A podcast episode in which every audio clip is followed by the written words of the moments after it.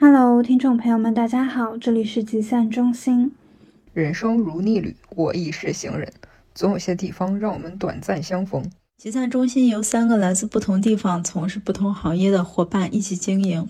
我是野雨，一个在广东的斜杠中年人；我是 KK，一个在欧洲搬砖的博士生；我是庆仔，一个在南京的媒体从业者。在集散中心，我们将和大家一起讨论遇见的风景，分享彼此的故事，互通各自的观点。停留是旅人，出发为旅程。让我们在这里歇脚，然后挥手告别，期待下一次出发。Let me die in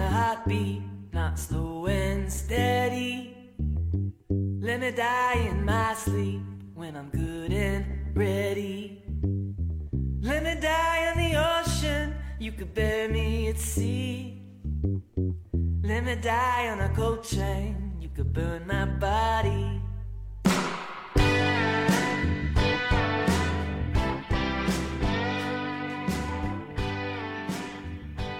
接下来，我们三个人要做一个比较有趣的心理学实验。呃，这个实验的目的就是为了找到一个方法，在陌生人之间迅速建立亲密关系。我先大概介绍一下这个具体的实验过程。它最开始是应用于两个人、两个陌生人之间啊，啊，在一个房间里边独处，同时互相问三十六个问题。三十六个问题呢，一共分为三组，循序渐进，由浅入深，建立信任的过程。因为我们三个人可能会花费的时间比较多嘛，所以从三十六个问题中间选了其中的一部分，我们选了十一个问题进行互相的问答。啊，接下来我们开始第一个。你会想出名吗？以什么样的方式出名呢？其实我之前讲过，我觉得我是一个。不想当将军的好士兵，就是我自己对于很多，嗯，就是出风头的事情是不太感兴趣的。但是很多时候，我觉得我自己是有能力做一些事情，我只是不想成为一个在外面抛头露面的人。但是只有一种情况下，是我觉得我会希望我自己变得出名，就是 我希望我自己能得诺贝尔物理学奖。这样的话，就是咱就是说。为国争光是不是？因为我自己是学物理的嘛，然后在这个领域做到极致，就是我能想象，就是获得一个被全世界认可的奖。其实你说现在好像你看那种诺贝尔奖的奖金，可能也不会说有特别特别高，甚至没有什么网络主播主播一场的钱高。但是我觉得这是一个至高无上的殊荣，而且是对你整个。呃，人生对你自己工作的一个非常非常大的肯定。当然了，我觉得这件事情就是梦想一下嘛，人总归还是有梦想的。所以这就是，如果我要是出名的话，我现在会觉得说，我希望在我自己的领域变成这个领域上非常非常出名的专家，而不是靠一些其他就是跟我不相关的事情出名。我觉得获得诺贝尔学奖，或者是说当一名科学家，好像是我们小时候每个人都会梦想的事情啊！真的吗？那我从小就没有这种是吗？小学我会想去做科学家，尤其是看到有一些课文去呃说这个科学家的一生的时候，哎，我也想奉献自己报效国家。怪不得你们俩都是理科生，嗯，因为我我记得我小时候特别喜欢写东西，然后。我那个时候跟我妈吵架，我还会写那种打油诗，然后来 diss 我妈。现在看来，我小时候可能是个 rapper。然后就是我小时候就特别想做做诗人，对，就是从来都没有那种想要当科学家，或者还有我记得应该就是我们基本上小时候都是同一个时代嘛，然后经常会有那种小朋友可能想当呃宇航员啊什么的，我就从来没有，我就是小时候就想当诗人，当诗人，这个非常浪漫的职业，对。我我小时候是一个非常非常浪漫主义的人，然后长大之后就随着现实给我的重锤，对吗？已经变成了一个现实主义的人。你妈就是有没有想出名？就是我其实跟肯肯有一点像，大概初中或者高中就是有一点意自己的意识和想法之后，班上老师不是会提问嘛？然后别的人如果知道这个问题的答案，他们就会举手。就我从来不举手，我就是会觉得说，呃，我心里默念这个问题的答案。然后，如果老师说的跟我我想的是一样的，我会觉得哈，果然我是对的。就是我，我会自己在心里 judge 别人，会觉得就是那些想举，就是说喜欢举手的人，可能就是非常想要获得老师认同或者怎么样。就是我不知道跟这个答案是不是啊，这个问题是不是有一点点类似，就是有一点这样的心态在。我觉得这是对，因为我和庆仔都是 INTJ，我觉得这是 INTJ 的一个模式。我们更 care 的是自己的呃做的东西对不对，就是这是更本质、更核心的东西。至于像获不获得老师认可或者诸如此类，就很外在，就是这个东西其实跟你是否知道这个问题的答案，它其实没有什么关系。嗯，然后我来回答一下这个问题啊，我好像是你们两个人的结合体，就我其实更擅长文科，然后我也会写东西，我梦想是去做一名记者，之前也做过一段时间。我想出名的话是想，我想有朝一日能够获得诺贝尔文学奖，甚至现在可能不会想去说一定要获得诺贝尔文学奖，但是我想，嗯，有一天能够。把自己写的小说去出版，以一种纸质的载体去呈现出来。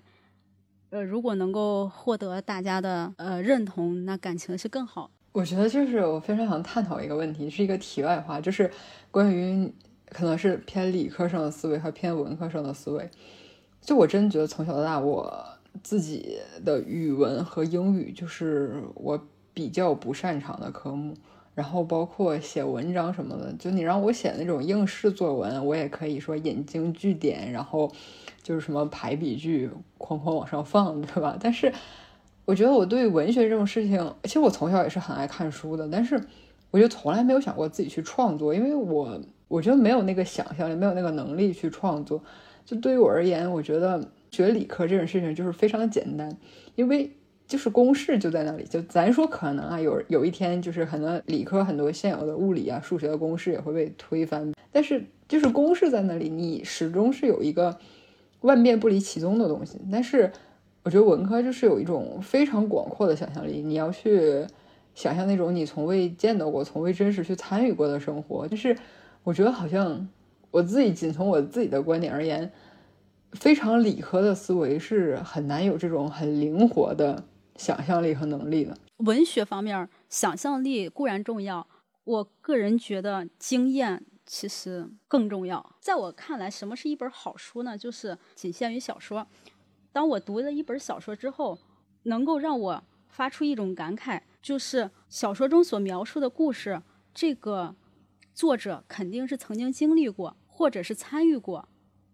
就像《红楼梦》，然后还有之前的。意大利的那不勒斯四部曲，给我感觉就是这些事情作者肯定是参与过的，太真实了。如果仅靠想象是没有办法想象出来的。哎，那我突然很好奇，你会就是爱看一些科幻或者奇幻类的书和电影吗？电影我会看，但是书我几乎没有看过太多科幻的。呃，有一个很短的《你一生的故事》啊，就是降临嘛。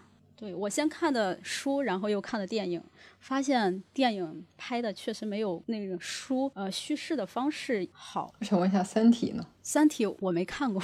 因为我觉得《三体》就是一个，它就是架构了一个非常非常宏大的，这都不能叫世界观了，宇宙观嘛。就是我非常非常爱《三体》这个书，所以哦，这么说的话，其实我自己。会比较喜欢看一个故事性更强一点，或者是这个世界观架构的非常好的。我刚刚就是你刚刚你刚刚说了什么？然后我刚才你想想说，哎，无所谓了，whatever，想起来再说吧。你想说科幻，我说《三体》。哦，是那个文理科的差异是吗？啊，对对对对对，是。就是我就是一个从小理科都特别不好的人，然后我我当时非常没有办法理解的一件事情，就是因为文科它讲究的是一个。基本上大部分就是，比如说你在写试卷的时候，你讲究的是一个自洽，就是你只要能够把你说的话给圆上，那你的这个有道理即可。基本上文科老师都说有道理，我就给你分儿。但是理科老师呢，就是那种，就是你一定得得到一个正确答案。然后我那个时候就特别不理解的，就是为什么这个世界上会有正确答案这种事情？这个世界上应该是什么都成立的啊。然后我就是高中的时候特别叛逆，我就会觉得说，就是这个世界上没有正确和错误的事情之分。然后我当时又特别不能理解理科，太真实了。就可能当时是一个比较比较浪漫化的一个人吧。哎，我觉得我可能同时都拥有这两种特质。呃，我是学理科的，但是我擅长文科，然后现在在搞艺术。比如说，呃，就像庆仔说的，确实有一些事情就感觉我们可以用自己的感觉去感受，感受到什么就是什么。不一定去说非黑即白的这么一种观点，可是就举个例子啊，前一段时间我生病，我去医院做检查，我更期望看到的是我的检查报告上面的各种指数，如果指数在正常范围里边，我会很开心。你我也看过中医，然后中医就会给我一个模棱两可的这么一种说法，我这里没有说是。中医不好，或者是西医好这种观点，我只是说，在某些方面，我更青睐于特别准确的数字给我的一种安全感。嗯，理解，就是还是这个世界运行正常运行，还是需要一些秩序的。我来，我插一句，插一句，我要补充一句，你们不觉得宇宙中很浪漫的事情，就是你这一切宇宙提供给你的是什么？就是树木、花鸟鱼虫，对不对？就是。提供给你了各种生物、高山、河流，但实际上，你人类用一些写在纸上的符号，可以归纳出来很多万事万物的规律，这就是理科的魅力啊！就是好浪漫啊！我我我完全能 get 到你说的这个。后来我的人生信条变成了就是 technology is new sexy 这种，就觉得哇啊，you know，就是他通过他的一种方式。然后它可能展现的是一些数字，可是这些数字里面蕴藏着一些，就是你怎么样最终都会回到这里的那种魅力。对，包罗万象。嗯。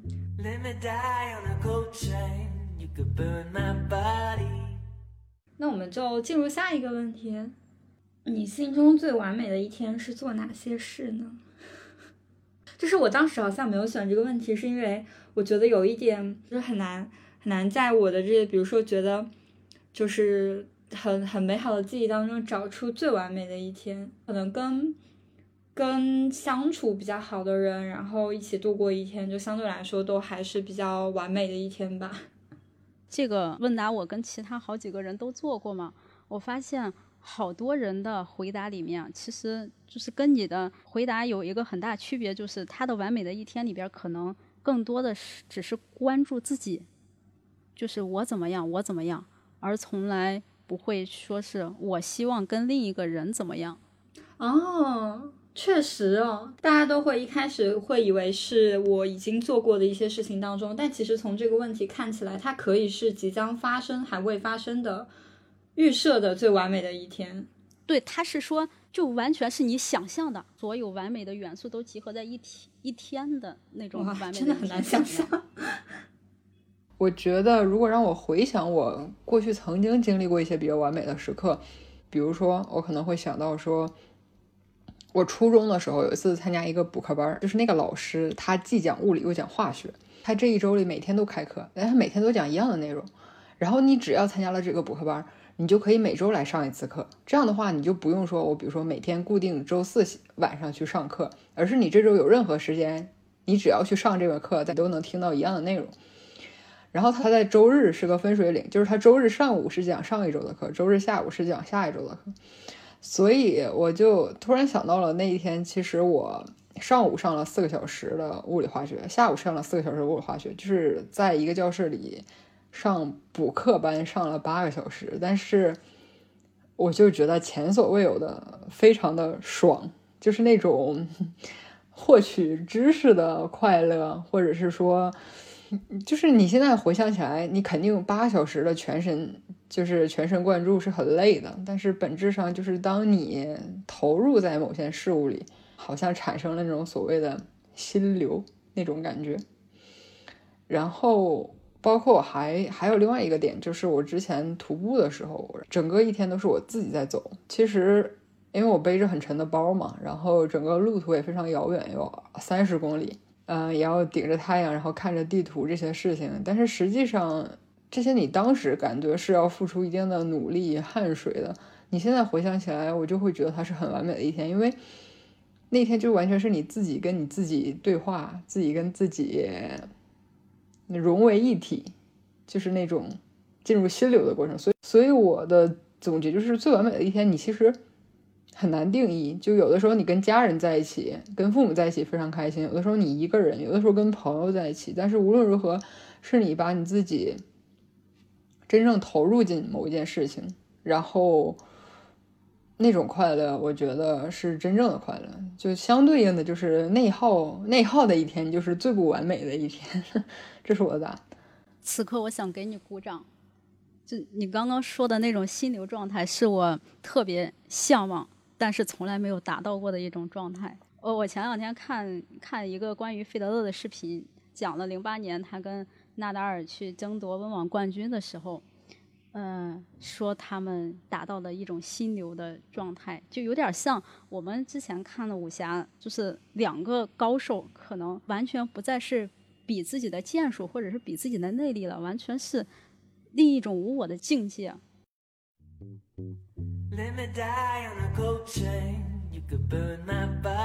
接下来，如果你可以活到九十岁，并能在三十岁过后让体态或大脑一直。保持三十岁的状态到死，你会愿意保持体态还是大脑呢？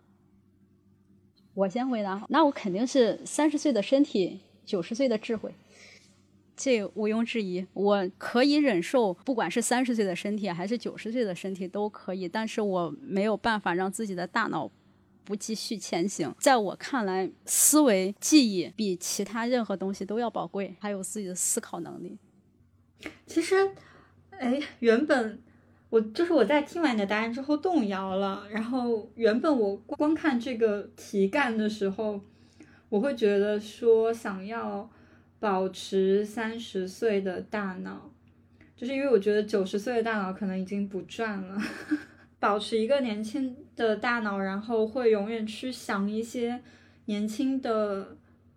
呃，也不能说去想一些年轻问题，就是保持在一个比较年轻的思考状态吧。就可能我觉得这个三十在这个题目对于我来说，它其实代表着一个年轻的思考状态和积极的思考状态。因为如果到了说九十岁，他可能看，虽然他有一些呃岁月的阅历，但他可能看待一些问题就变得更，就是他知道这个事情会发展成什么样。但是三十岁的时候，你更多看未来，还是一个仰望的状态。你其实并不知道这件事最后会发成发展成什么样，哪怕说它最后是一个坏的结果，但是你也可以就是带着一些希望去做。但如果说九十岁的时候，你可能就是已经预知到说，最终这个事情可能是一个没有希望的事情，那我觉得可能就会有一点悲观。对我是这么想的。我的答案跟爷爷的答案是一样的，因为我是觉得。你年龄增长影响最大的就是体态上的吧，就是你的身体会衰老，你的身体会逐渐跟不上你想做的事情。然后你大脑这件事情，在我看来有一点点是除了一些特殊情况，比如说你得帕金森这种，你就会忘掉很多之前的知识、记忆什么的。但我知道一个说法，就是什么牛顿了，很多那种物理学家，他们的人生中最黄金就是。发明各种公式啊，创造出各种定理的时期都是在二十多岁的时候，所以嘛，三十岁其实已经过了黄金期了，所以就无所谓了，你知道吗？然后，对，但其实另外的点是，我会觉得，如果让我有一个很好的体态，我就会可以尝试更多、更多样的运动。但是现在，就比如说现在你每次熬完夜，至少我自己每次熬完夜，可能第二天都会非常的难受，就已经跟我本科的时候就完全不是一个状态了。所以我会希望有一个年轻的身体，你就可以去到世界上的更多的地方，然后去尝试更多运动给你带来的那种什么多巴胺还是什么内啡肽的刺激。如果你问那些古代帝王说，他们想长生不老。他们难道不就是说我既想拥有着无限的智慧，同时又可以永久的，就是以这个身体活下去吗？哎，但是这个问题让我想到一部电影，《本杰明·巴顿骑士》吗？对，是那部电影《本杰明·巴顿骑士》。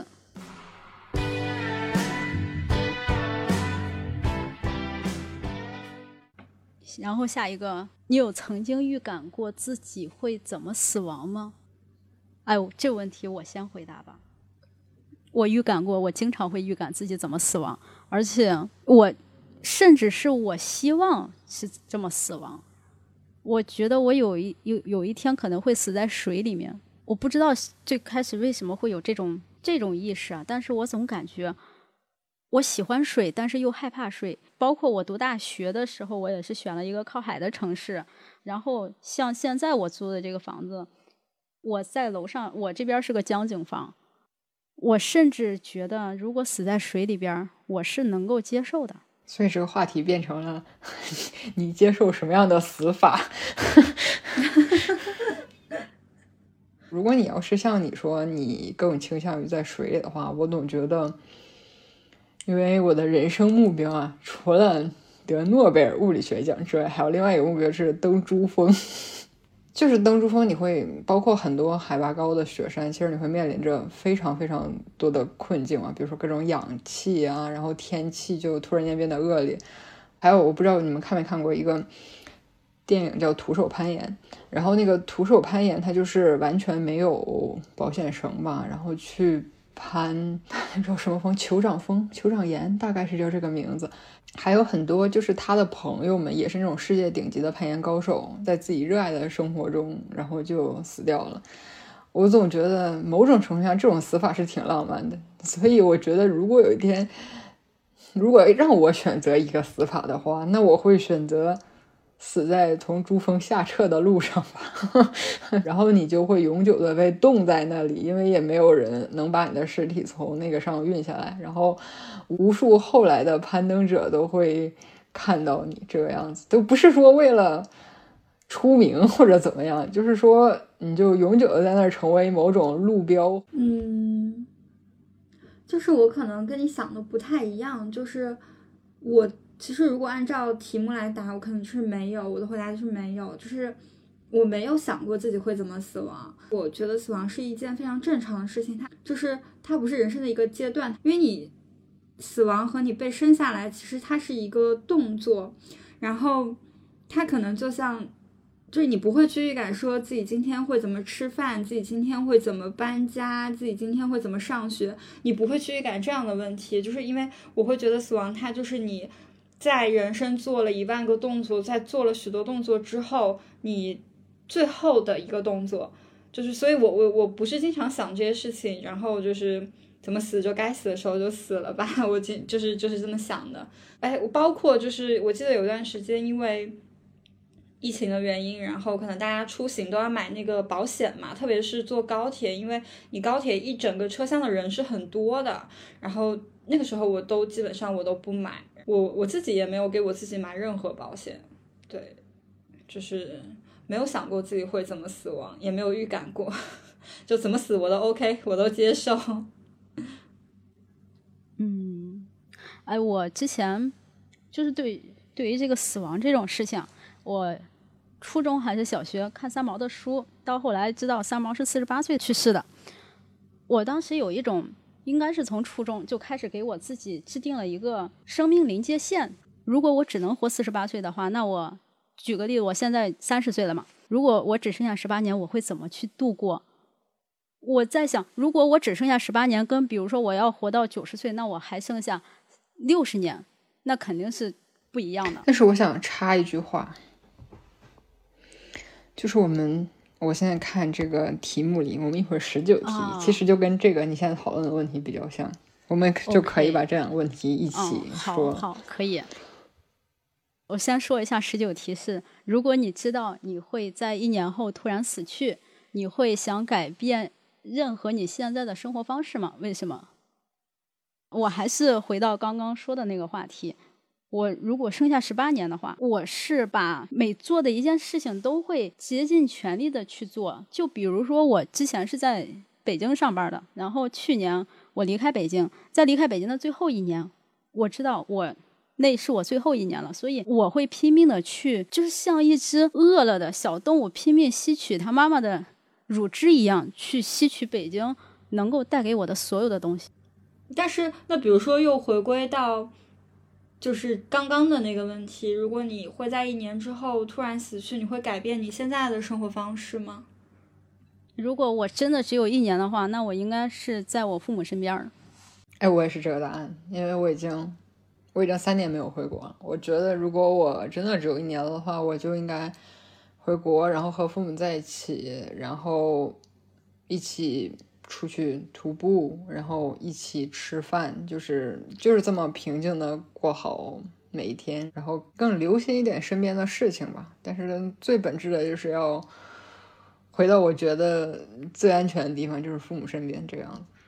嗯我其实有一点就是纠结，就是可能我看到这个问题的第一反应，还真的倒不是说要回到父母身边，就是可能我不太会改变我现在的生活方式，因为我我我更倾向于就是改变生活方式嘛。你如果回到父母身边。呃，继续做一些你现在在做的事情，其实也不太算是改变生活方式，除非就是你回到父母身边，然后你辞职了，然后你每天就是二十四小时陪着父母。我可能会回到父母身边，但是不太会彻头彻尾的改变我的生活方式吧，就是不会为了说这一年当中我要十足十乘十的陪伴我的父母，然后抛弃掉我所有的其他的社会关系和其他的生活。那我觉得这件事情证明了两点，第一点就是你对你现在的生活状态还是一个比较满意的程度，就是 你觉得可以继续维持下去。第二点就是，嗯，你就是非常自洽了，就是死亡只是一个动作，它只是到了一年后就结束掉它了，但是它不会因为对因为这件事情是一个比较特殊的节点而去改变你的状态，就是会让它比较平静的 平静的到来的这种感觉。嗯，就是让我想想，就是我会有一点不太愿意去做，或者就是我可能内心比较比较害怕去做这种类似于倒计时的动作。就是这个倒计时，我每翻一天，就是会无限的在提醒我有这么一个事情在未来即将发生。哎，我发现都可以串起来，包括我，呃，说上上一题的时候，我不太愿意就是活到九十岁的脑子，是因为我不想知道未来会发生什么事情。其实我如果就如果说这个问题它变成一个，你是不是可以选择，你会知道你在一年之后突然死去，我一定是会选择我不想知道这件事。哦，那我我赞同，我也是。我还是想知道，就是好像我现在目前所做的所有的东西都是一个目标，为了不遗憾、不后悔。但是你的不遗憾和不后悔是怎么判断的呢？就是以你的主，就是自我的感受是吗？对，以我自我的感受。嗯，那其实也可以，就是自洽就行了。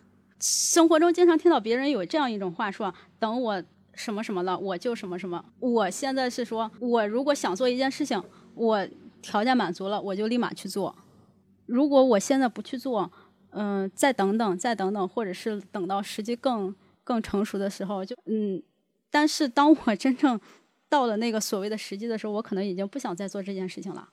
如果长此以往，我可能什么事情都做不做不了。但是你会对你当下做的事情在。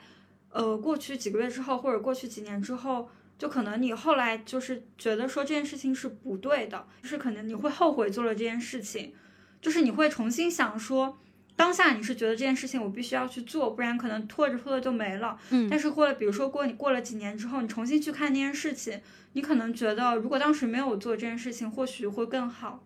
嗯，没有，就在我的呃信念里边，就是这件事情做。跟不做都后悔的情况下，那我肯定是去做的。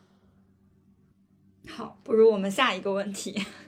觉得下一个问题我们可以讨论十三题吧，就是又又又承上启下了。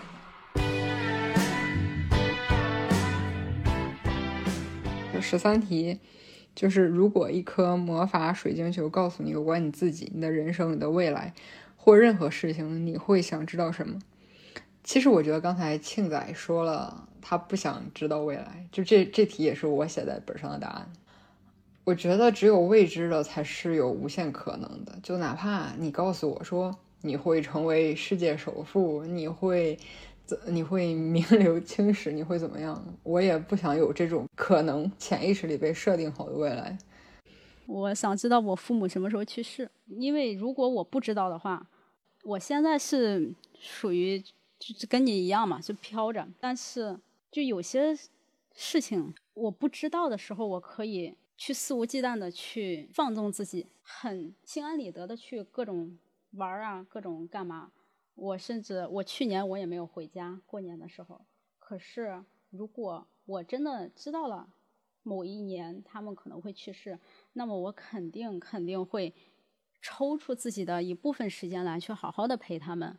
如果我真的去突然有一天我父母去世的话，然后我还在外地，或者是说很很久很久没有去见到他们，甚至说即便是嗯，在他们临死之前我已经回到了家里边，可是我前面的时间也没有跟他们相处，那么我可能会后悔我的余生。我突然很好奇一个问题，就是你是那种会为了父母的。请求去做一件自己不想做的事情的人吗？不会，我只会为了自己的感受去做事情，我不会为了别人的感受去做事情。但是我个人可能是同理心很重的人吧。别人跟父母的关系我不知道，我只知道我的父母很爱我，他们肯定是也很想时常见到我，但是他们又不会说，嗯，你你你在家发展吧，或者是说你留在我们身边吧。我父母是从来不会说这样话的人，他会给予我。最大的尊重，甚至我跟我父母说我不打算结婚，不打算生孩子，我父母是同意的。他们不会说是为了自己的某种私利去要求我做我不喜欢的做的事情。我应该属于那种你不能逼我做事情，但是我愿意为你付出。但是我想问个问题，就是就像言语刚才说，他如果做了后悔，不做也后悔，他可能就会去做。然后他也说他去年没有回家。但是实际上，我们是没有这种提前预知未来的能力的。我们不知道自己一年后会不会死，我们不知道，也没有魔法球告诉我们父母什么时候不在。但是，就假设说这种事情真发生了的话，你不会后悔于你自己，就可能你去年没有回家，就是类似这种事情。就是最起码在我自己的人生规划里边，因为刚刚说会不会后悔的时候，我其实。当时没有想到，就是关于我身边人的事情，嗯，就是比如说，我去年自己呃从一个大北方跑到大南方，如果你问我后不后悔，我我是不后悔的。然后问我不然转行，我也不后悔，因为我想我喜欢做，我做了，我现在是这种状态。但是像一些不可抗力的话，这个不是我能够改变的。确实。确实不可抗力真是太多了，就是我自己是那种很喜欢掌控很多事情的人。哎呀，就是你越长大越发现很多事情就是要跟别人产生很多关联，你是没有办法掌控全局的。没错，你会发现，对很多事情就像脱缰的野马 是无法掌控的。嗯，所以我嗯就是没有什么想要知道的吧。嗯，顺其自然就好了。只能说，就是正常的去做自己当下觉得自己尽了最大努力去做的事情。如果说告诉我，比如说告诉我的未来，可能我人生会嫁一个富豪，那我就不，就我可能就会受到这个影响，就是说不定就是会走偏呢，对吧？就是一些 大家在电影里应该也看到过这种桥段，就是你。而且就是不是有那种说法吗？就是人不能太常算命，因为命会越算越薄，因为你会永远走向最分叉的那一个枝杈，最后你的人生可能就会跟你原来的是不一样的了。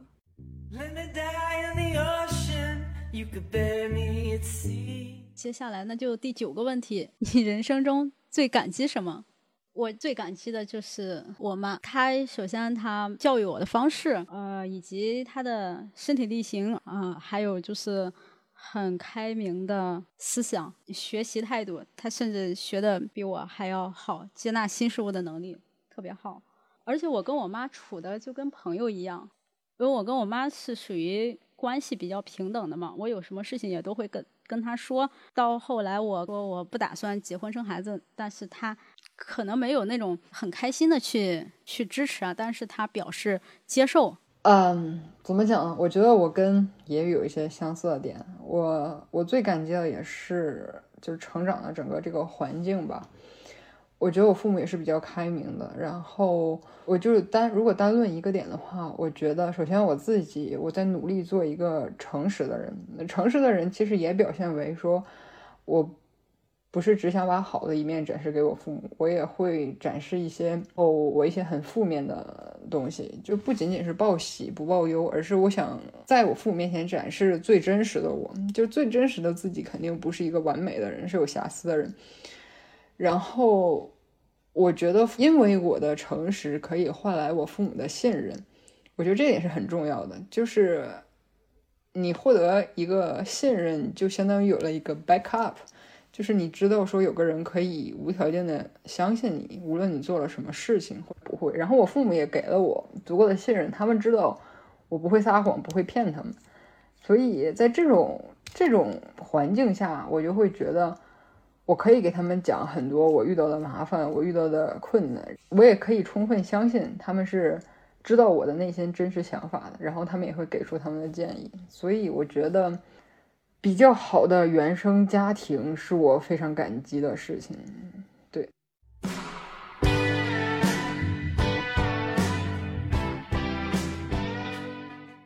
那我们继续下一个，下一个就二十个。友情对你来说代表什么？我一直觉得我不是一个特别，就是作为 I 人嘛，就不是特别擅长交朋友的人。然后，但是偏偏巧，我在人生不同的场合都有一些。关系非常非常好的朋友，然后有的朋友现在可能随着就大家不在一个地方，慢慢失去了联系。就你曾经是肯定会伤感的，说会觉得说以为这个友情可以有一直维持下去，然后后来你们发现你们之间的友情甚至就是你们就默契的可能就慢慢少了联系，甚至不再联系。曾经吧还会为此感到有点难过，有点遗憾，就是因为以为会永远在一起。真的是，就是那个最最用的最烂的话，就是那种人生是一个列车的那种感觉，就是每一段有上来的人，然后有一段有下去的人，不同的人陪你走过了不同的路。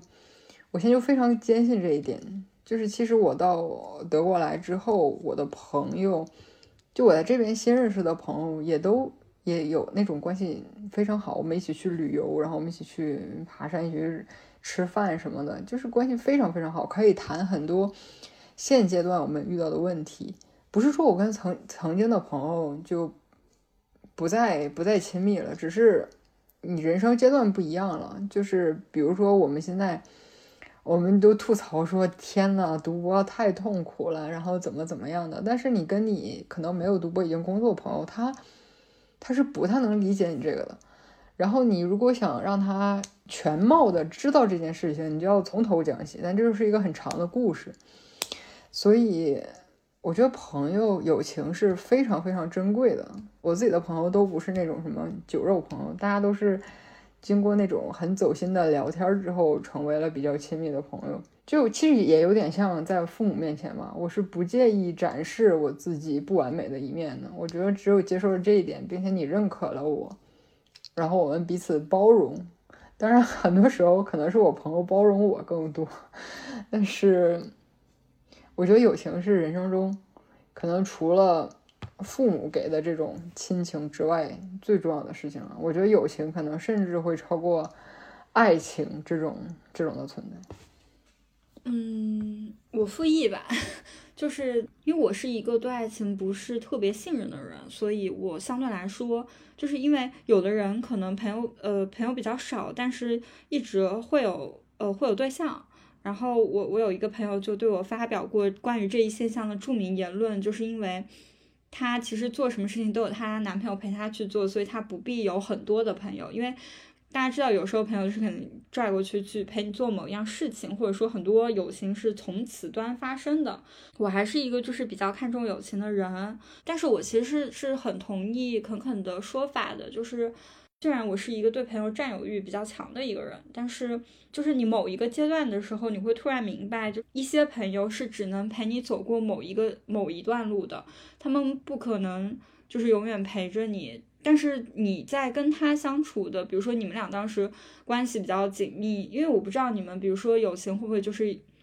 有一个顺位，就可能你最好的朋友，然后第二好的朋友，第三好的朋友，大概是这么个意思吧。就是你在跟他最好的时候，你们产生的一些回忆是会永远被留存下来，哪怕之后你们因为各种各样的原因，呃，走上了人生不同的分岔路。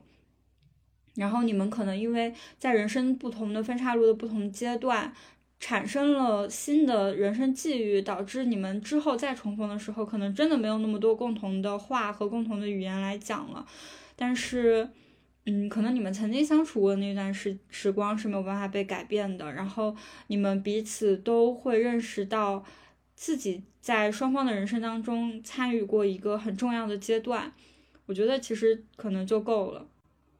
对于我来说，友情这些东西可能没有我小时候想的那么那么深。就是说我想要跟这个人交朋友，我就呃这一辈子都要跟他交朋友。我们能够嗯，甚至一起变老都都还好。我已经没有那种执念了。我现在的执念就是我跟这个时段能处得来的朋友去去交朋友。等我过了这个阶段，或者他过了另外一个阶段，我们已经分叉开来了，我再去遇到新的人。他也去遇到新的人，这种朋友可能是不会很深，但是有点算是彼此满足吧。可是对于我来说，更有一个让我宽慰的事情，就是最近算是三四年吧，我交到了两个特别特别好的网友，就是好到我跟这些网友的关系无话不谈，因为网友是一是一种。见不到的存在，所以我们可以很坦诚的去互相聊，去我聊我曾经做的一些，甚至一些糗事儿也好，或者是说一些隐私的问题，我都愿意去去跟对方去聊。目前对于我来说，可能网络时代的交友比现实生活中的交友更更真诚。哎，其实对，就说这个，我突然想到，其实我对朋友的定义可能还比较严格，就是。朋友真的是要是就比如说交过心的，或者大家是比较坦诚的聊过一些话题的。如果只是因为工作或者因为比如说聚会然后认识的新的人，可能我就不太会纳入朋友的范畴。我我不知道我的观点是对或者错啊，就是我会觉得同事是没有办法成为朋友的，能跟你成为朋友的只有前同事。就是因为你们中间会涉及到，呃，涉及到一些非常多的利益，然后包括你在工作当中认识的人，你们通常是因为工作打的交道，那么你对他一开始的价值，其实你们是价值的互换，就是我很难认同说因为这种呃原因而熟起来的人，就是就从熟人转化为朋友的这个概率有多少？其实我觉得应该蛮低的。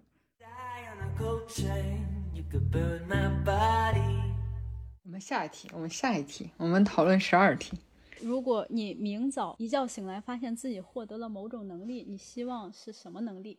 来，庆仔回答。因为我是 DC 粉来的，所以某种能力，如果一定要说的话，我可能希望拥有闪电侠的能力吧，就是。哎，或许你们有人了解超英嘛？就闪电侠有一集，就是他通过，因为他不是能跑得很快嘛，然后通过他跑得很快，超过了呃某一个点，叫做 Flash Point 闪点，然后他就创造出了无数个，有一点点像是那种类似于平行宇宙吧。就是我非常想要拥有这个能力，没有什么别的原因，就是觉得很炫酷。就是我确实不看这一类的电影，然后我也对。这一类的能力不太了解，但是呢，我们大家都肯定都看过那个哆啦 A 梦，对吧？我就对里面那种记忆面包，就是我很想要过目不忘的能力。不会就是储存太多东西吗？就是如果你所有的事情都过目不忘的话，哦，我觉得那那我重新描述一下我的能力，我是希望我想记住的就可以记住，就是我可以自由的删除，不是说我就所有东西都一定要强硬的塞进我的脑子里。这个能力好像也蛮好的，我觉得就是一件非常有意思的事情，就是你其实省去了很多不断的重复性的时间。我觉得这个能力，这个能力如果有了的话，果然是结合当下的能力。结合当下，咱就是说也不去设想那么非常酷炫的、闪着金光的、闪着五彩五彩斑斓光的能力，就就是这种比现实中高出一点点。有道理，非常务实。对，务实。我突然想起我之前写过的一本小说，那我干脆就就觉得那个小说里边那个主人公的拥拥有的能力就特别特别好，就是他可以在对方同意的情况下去删掉对方的某一段记忆。哦，我刚想说，这不是 MIB 吗？一想 MIB 是在对方不同意的情况下强行删除某人的记忆。我自己对于记忆也有一种执念，就感觉我好像活着就是为了去积累记忆。呃，之前不是有一个那个房思琪嘛，是吧？我在想，如果他已经把那块记忆给删掉的话，他是不是可以轻松的活下去？有好多人想要去自杀，可能就是因为有很多不好的记忆吧。因为有时候一种记忆，它越不好，那越去想，越想记得越深刻。可是，嗯，我觉得房思琪这个例子不太恰当，因为这件事情归根到底不是他的记忆的问题。嗯，当然，可是他他已经去世，我是说，倘倘若。他可以去选择去抹掉这部分记忆，可能就不用去自杀。那我们可以延伸出来一个话题，就是，就每个人可能没有经历房思琪这样的事情，但是，但是每个人都肯定会有一些痛苦的记忆。就你真的是，如果让你自己选择，你是想你是想真的摒弃掉他们吗？就是。你真的只想让你的记忆里全都是那些快乐的时间吗？因为我觉得快乐和痛苦其实就是相对的。你没有那些痛苦，你的快乐也不再是快乐。嗯，但是目前我还没有那种让我特别特别痛苦的记忆。嗯，我倒是有，但是如果真的要我选，我可能，可能可能也会犹豫吧。就就是。可能不是那种非常爽快的说，我就是不想要不好的记忆，因为我觉得可能就是好的记忆和不好的记忆共同构成我吧，嗯。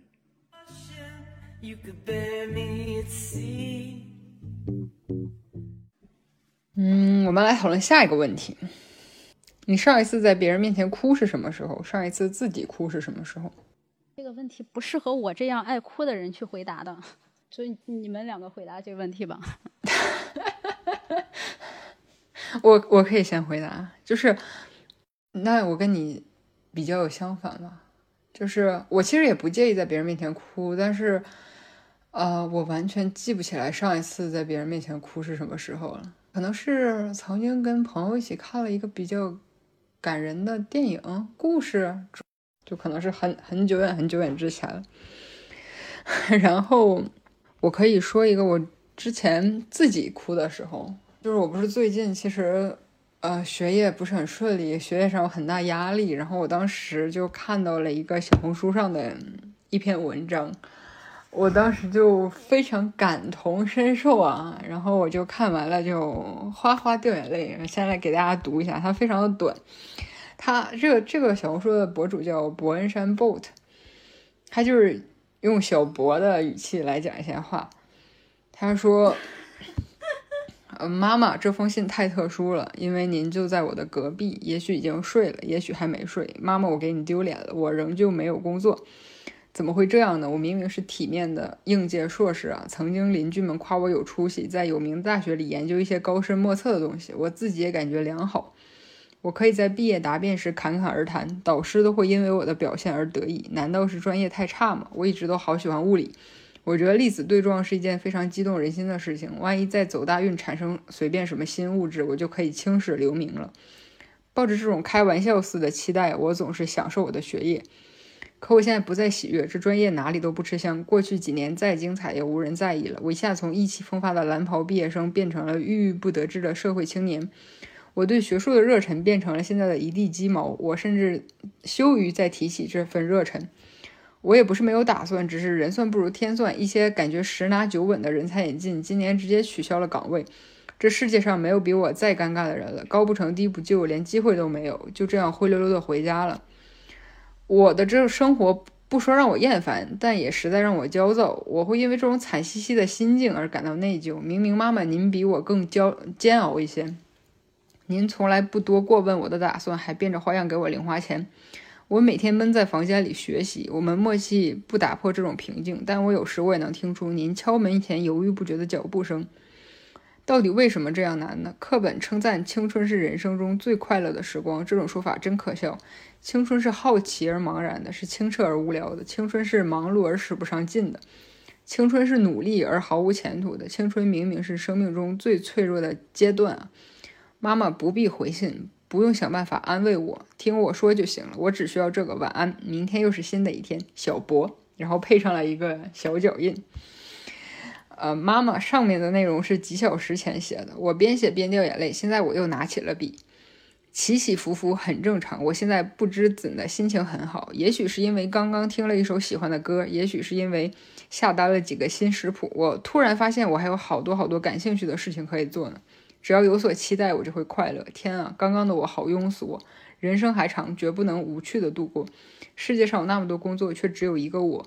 我绝不允许这个无聊的世界破坏了我的灵气。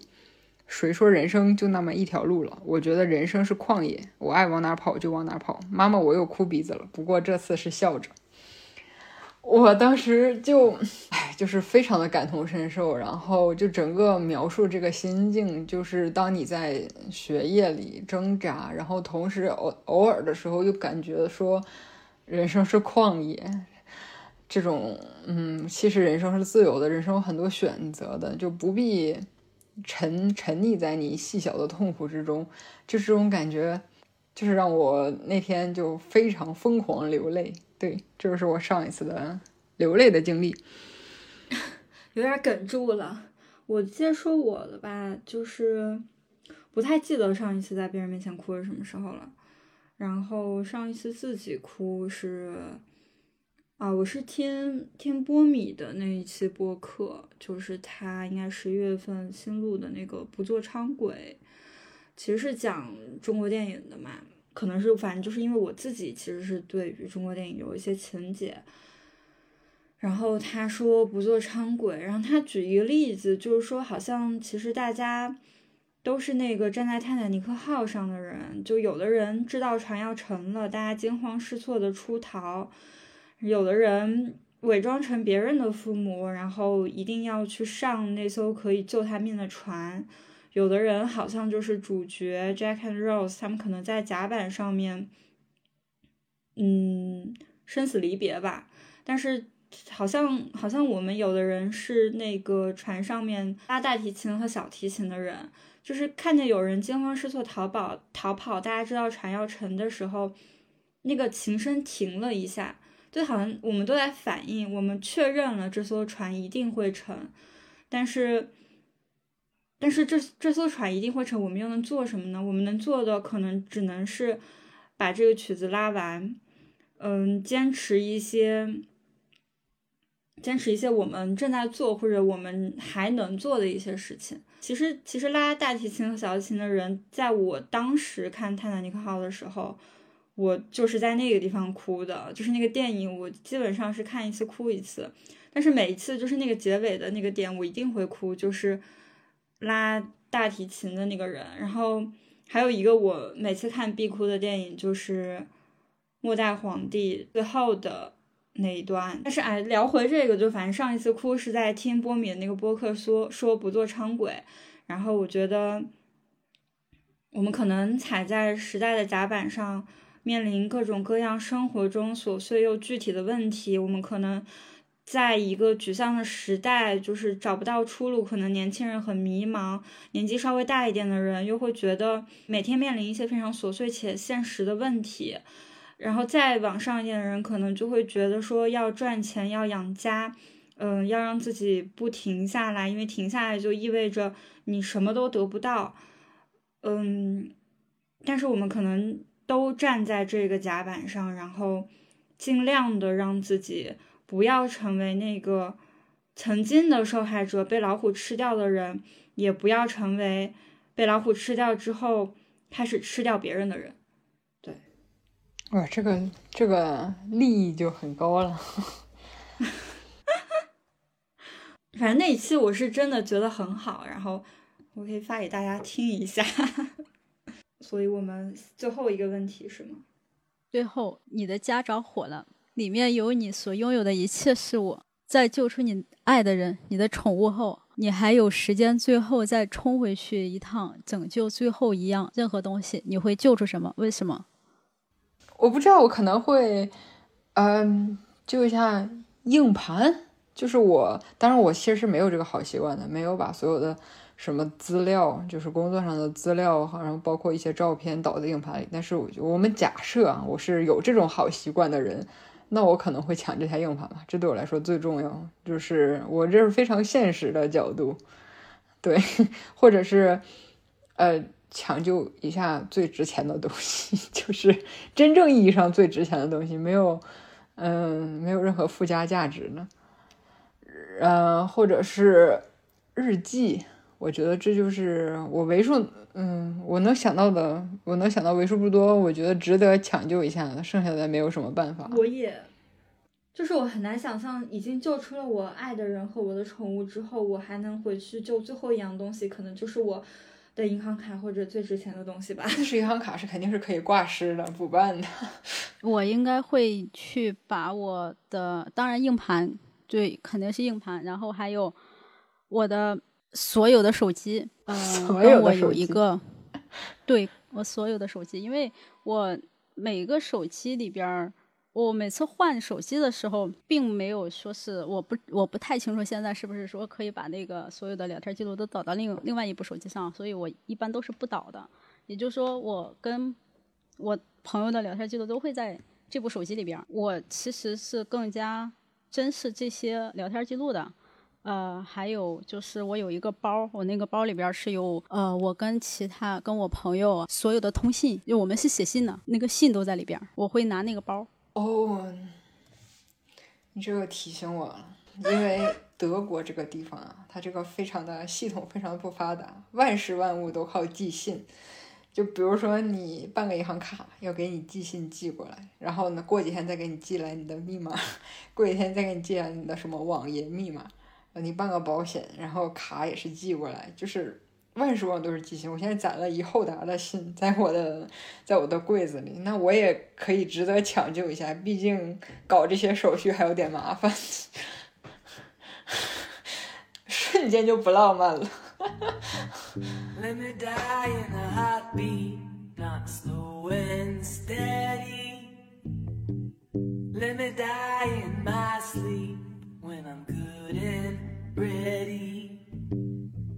Let me die in the ocean. You could bury me at sea.